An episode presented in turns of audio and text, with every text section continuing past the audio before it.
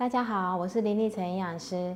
那我现在是一名居家长照营养师，同时也是一位糖尿病卫教师。那现在也有在做减重的一个咨询的部分。那相信呢，大家身边呢，应该有蛮多朋友都一直在做减重的一个部分哈。那他们都会提到哈，是不是不要吃淀粉就有办法瘦？好，那今天主要就是来告诉大家，怎么样透过正确的一个减糖模式来达到健康的一个瘦身。告诉大家，减糖饮食不是不吃淀粉哦。减糖饮食呢，其实就是均衡饮食的这个碳水化合物的比例呢，原本是五十到六十 percent，我们降低成三十到四十 percent 的一个概念。那如果一般朋友呢不会做计算的话，也没有关系。营养师这边呢举例给大家听哈，大概就是如果你平常是吃一碗白饭的人呢，其实你可以先从一碗减少成七分满或八分满。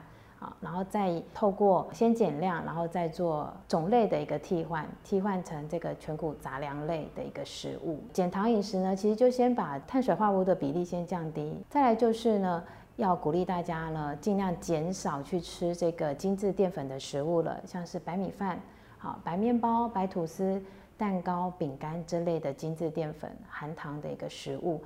但是呢，像营养师刚刚举的这个全谷杂粮类或者是根茎类的一个食物呢，其实就是一个很好的一个碳水化合物的一个来源。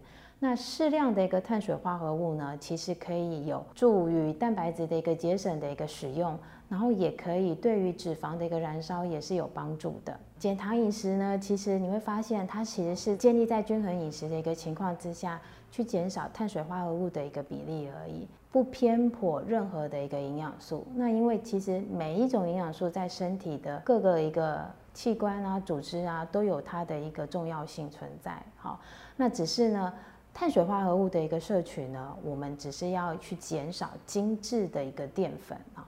那因为精致的淀粉呢的一个摄取，像面包、蛋糕、饼干啊，或者是我们刚刚提到的白面条、白吐司、白米饭这些呢，精致的一个淀粉在摄取之后呢，会让我们的血糖快速的上升，啊，会让人有昏昏欲睡，那进而会造成你的工作效率不好。好，那过多的一个精致糖也会容易造成脂肪的一个囤积，然后造成肥胖。肥胖之后呢，就会容易有伴随着三高，甚至是一些慢性病的一个发生了。所以会建议大家呢，透过减糖的一个饮食的模式呢，反而是有助于维持健康的。第一点就是。呃，以全谷杂粮类或者是根茎类来取代精致淀粉。全谷杂粮类呢，跟根茎类，因为富含有丰富的一个 B 群、膳食纤维跟矿物质。那 B 群呢，也可以有助于三大营养素的快速的一个代谢。再来就是这个膳食纤维呢，可以第一个可以有饱足感，第二个呢，它可以延缓血糖的一个上升。透过这样的一个方式呢，其实可以让我们的一个血糖是比较稳定的，不会震荡的太大。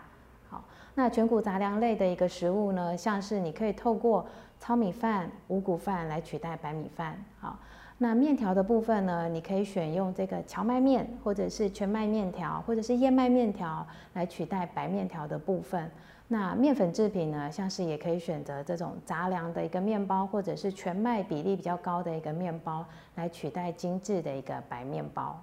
第二点就是建议大家要吃足够的一个蔬菜及含糖量低的一个水果。那蔬菜呢，会建议大家每天呢尽量要摄取到三到四份的一个蔬菜哦。主要就是因为蔬菜富含有膳食纤维，那膳食纤维呢具有饱足感。那减重的期间呢，其实要克服这个饥饿感呢，摄取这个纤维丰富的一个蔬菜呢，就非常的重要了。再来就是呢，低糖量的一个水果的一个摄取呢，像是芭乐，或者是奇异果，或者是小番茄等等，这些都是相当适合的一个低糖的一个水果。水果记得不要摄取过多哦，因为水果里面富含有果糖跟葡萄糖，摄取过多的一个情况下呢，也会储存成体脂肪跟脂肪肝的一个造成。第三点，建议大家呢可以透过蛋白质的一个食物呢来抵抗饥饿感。好，主要就是因为蛋白质的一个食物呢，它的一个消化时间比较长，胃排空比较慢，那就可以帮助你对抗在减重期间呢有一些饥饿的感觉。所以像是这个植物性的一个蛋白质，像黄豆的相关制品，或者是毛豆、黑豆，这些都是一些很好的一个植物性蛋白。那再来就是鸡蛋、鸡肉、鱼，啊瘦肉的一个部分。那要留意哦，蛋白质的一个食物呢，尽量不要经过这个油炸的一个过程哦，反而会去摄取到过多的一个油脂的部分。四吃坚果，用好油。